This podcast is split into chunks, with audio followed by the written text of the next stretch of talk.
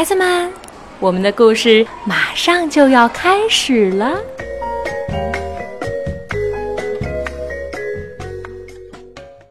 小朋友们好，我是悠悠和样样的妈妈，玛丽阿姨。今天要带给大家的是有关一只很特别的小鳄鱼的故事。这个小鳄鱼的名字听起来就挺特别，它叫做哥尼流。这是一则寓言故事，名字叫做《鳄鱼哥尼流》，是由美国的里奥里奥尼写的，书里的插图也是他画的。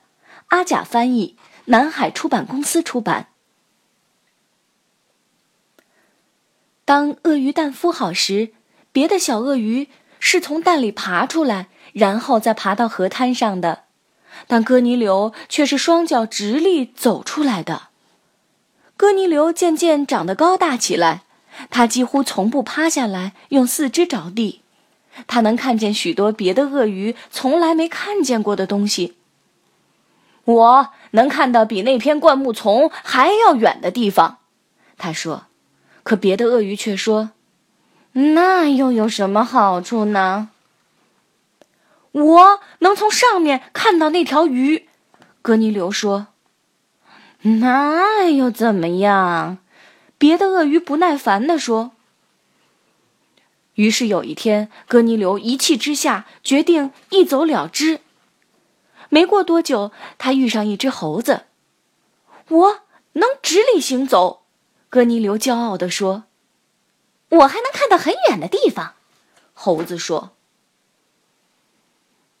我能头下脚上打倒立。”猴子又说：“我还能用尾巴倒挂在树上。”哥尼流大吃一惊：“我也能学会这本领吗？”他问道。“当然可以。”猴子回答说。你所需要的就是大量勤奋的练习，还有一点点别人的帮助。为了学会猴子的绝技，哥尼流勤奋的练习。猴子看来也很乐意给他一点帮助。当哥尼流终于学会了头下脚上打倒立和用尾巴倒挂在树上之后，他骄傲地走回到河滩。瞧，他说：“我能头下脚上打倒立。”那又怎么样？别的鳄鱼都这么说。我还能用尾巴倒挂在树上，哥尼流说。可别的鳄鱼只是皱起眉头，还是这么说。那又怎么样？格尼流又失望又生气，他决定回到猴子那里去。可是，当他刚刚转身过去，再回头一看，你猜，他看见什么了？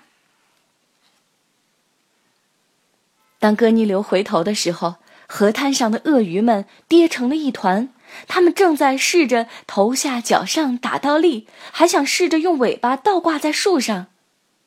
哥尼流笑了，河滩上的生活再也不会是从前那样了。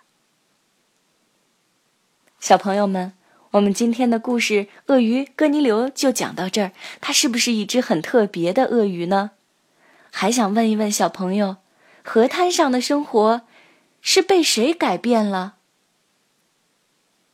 感谢大家的收听，我是玛丽阿姨，我们下一次再见。